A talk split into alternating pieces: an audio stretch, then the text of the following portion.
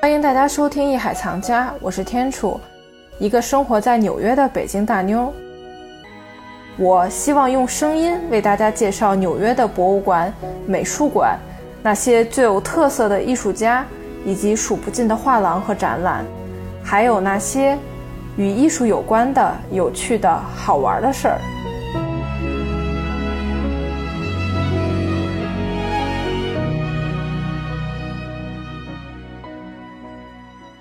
在介绍完 MoMA 的教育体系之后呢，来让我们进入最后一个话题。其实呢，我跟 Nick 呢就说，除了介绍 MoMA 的馆藏啊、历史啊，以及它的商店和教育系统啊之外的话呢，MoMA 还有一个十分出名的大展，就是我们当时经过了长时间的思考与取舍之后，我们觉得，哎，这个展览是不得不讲的。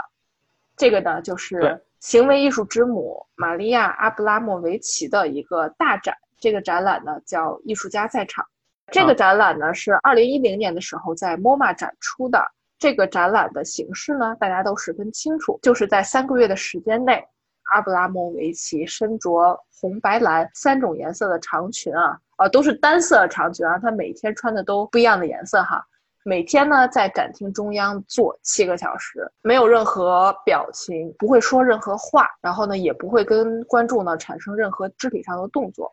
真的就是像一个雕塑一样坐在那个椅子上，有人坐在他对面的时候，那么呢，他就抬起头与对面的人进行对视，人来人往，有人在排队，有人过来对视，对视完的离开，无限制反复的这么一个过程。阿布拉莫维奇呢，他就是面无表情，直到有一个人的出现，这个人呢是乌雷，是他的，大家都知道是他的灵魂伴侣嘛，对，是他的知己，对，没错。这才让阿布拉莫维奇呢，真的是脸上露出了难得的表情。表情呢，先是惊喜，然后呢，就呃泪眼婆娑的那种感觉，然后直到两个人的牵手。当时这一举动真的是震惊全球，感染了好多好多人。这一画面呢，也被永久的纪念了下来。对，然后他这个展览，他当时是二零一零年正好举办阿布拉莫维奇的一个对他之前行为艺术的一个回顾展，相当于。它这个展厅里边呢，最中央就是在咱们那个二楼的大的一个空场。现在那个空场应该是摆了很多很奇怪的雕塑，然后会有一一些平常跳舞的节目啊，或者是一些跟行动相关的演出，都会在那个场地里边去表演。当时阿布拉莫维奇的这个艺术家在场，就是在这个空间里边进行的。在整个展厅里边，它还有很多其他的展览，也都是阿布拉莫维奇他自己的行为艺术展。当然，艺术家本人又不能影分身，是吧？所以他又找了很多替身，在他各个的其他的作品的那个地儿进行他的行为艺术的一个展览。然后他自己本人呢是坐在一个小桌子前，然后小桌子的另外一边呢也放了把小椅子，可以邀请任何一个观众，如果他愿意的话，坐在那个小椅子上跟艺术家进行对视。呃，对视多长时间都是可以的。有观众据说最长时间对视了七个半小时。后边所有的人全崩溃了，因为他都是排着队的嘛。你要说跟他对视一两分钟，我觉得还是情有可原。毕竟后边那么多人等着呢，大家都得体验一下吧。有人一坐就是七个半小时，然后后边人整个这一天全白费了，是吧？我觉得这种人的话，对，就是很自私的行为。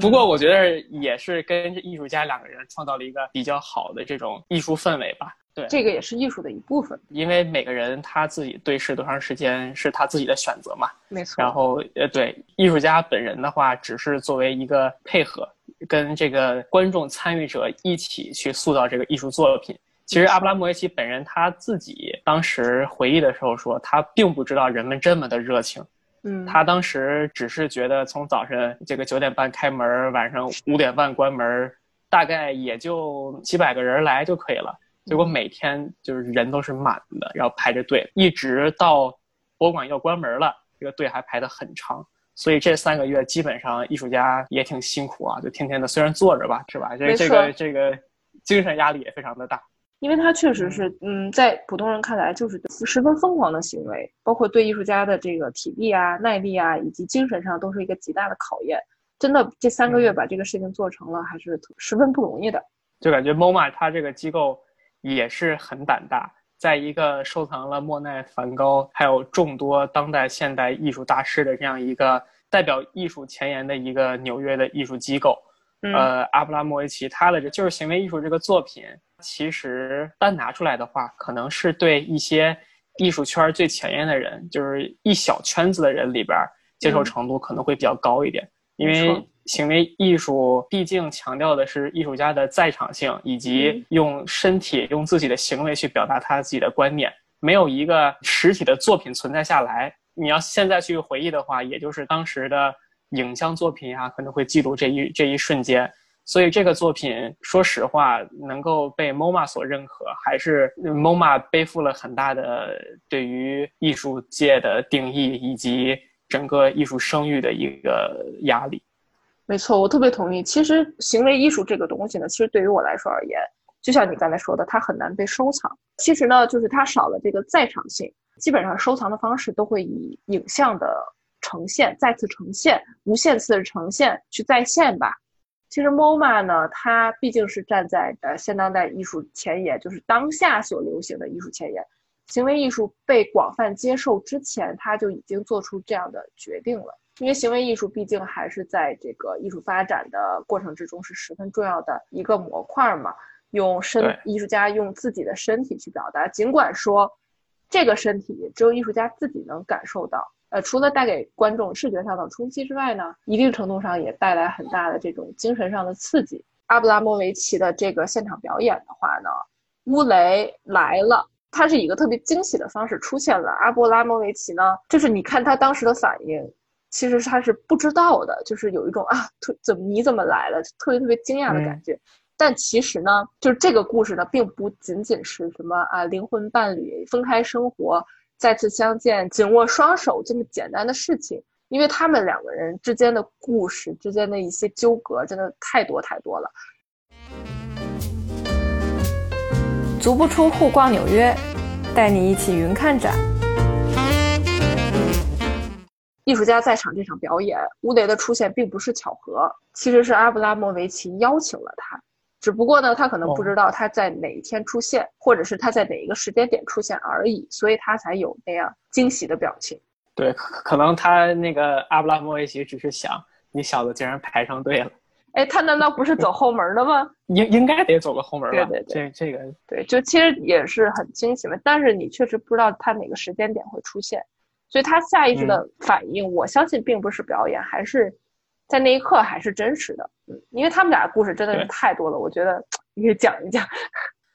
他们当时在一块儿合作了很多的行为艺术作品，其中有有一个作品就是他们两个人之间拉着一个弓箭，是吧？没错，对对对。其实他们两个人全全都是倾斜着向后的一个角度，然后之间连接的是一把拉满了弦的弓箭。这两个人一直保持着这个姿势的情况下。一旦其中有一方可能稍微松手了，那个弓箭就射了出出去，就会把阿呃阿布拉莫维奇艺术家对就把艺术家本人给射伤了。他们就用这种方式去反映说，其实可能两个人之间是紧密相连的，呃，如可能任何一方的一些小的动作都会导致两个人的这个整体的破裂，或者是导致一方这种比较危险的情情况的发生。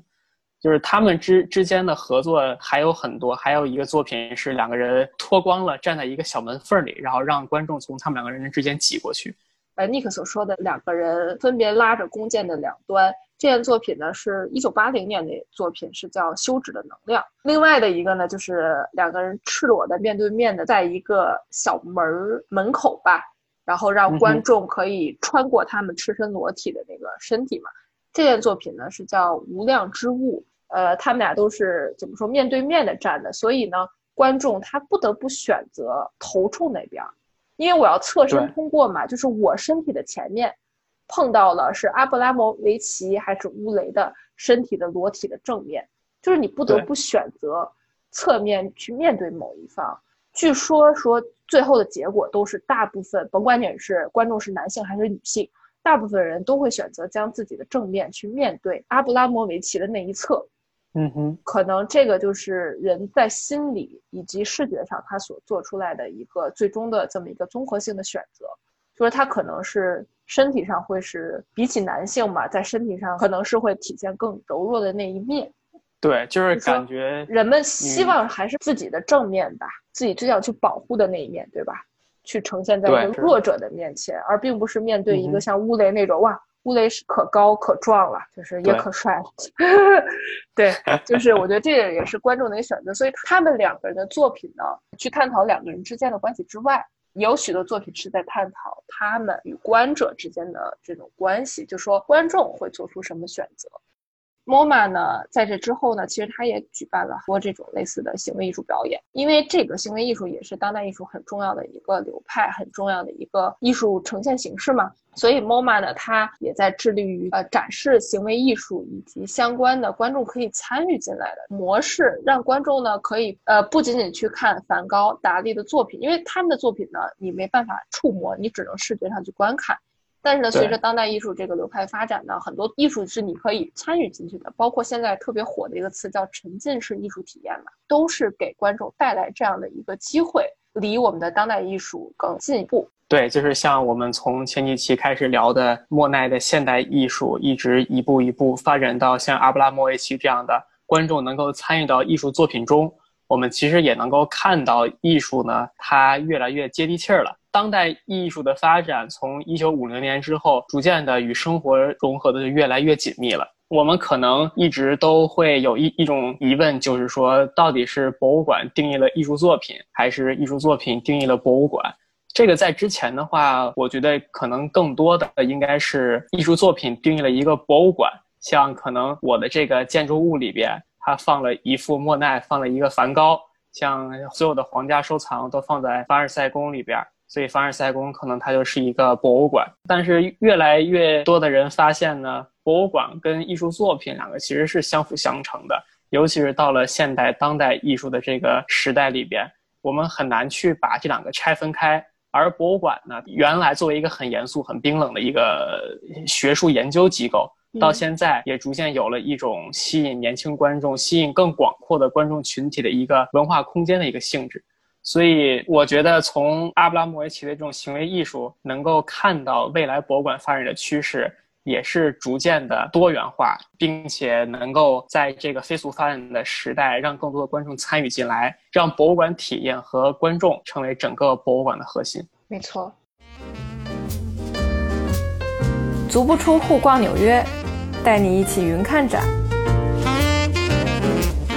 在最后呢，我们也想说一个好消息啊。这个都是我跟尼克特别激动的，就是纽约的美术馆在经历了疫情期间长达六个月的闭馆之后呢，它终于要开放了。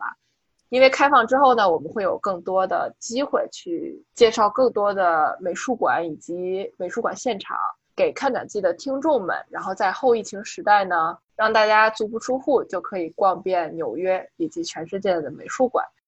感谢看展季的听众朋友们，听完了有关纽约现代艺术博物馆 MoMA 的全部内容，希望大家还听得开心，听得过瘾。最后呢，不要忘记多多订阅和关注我们。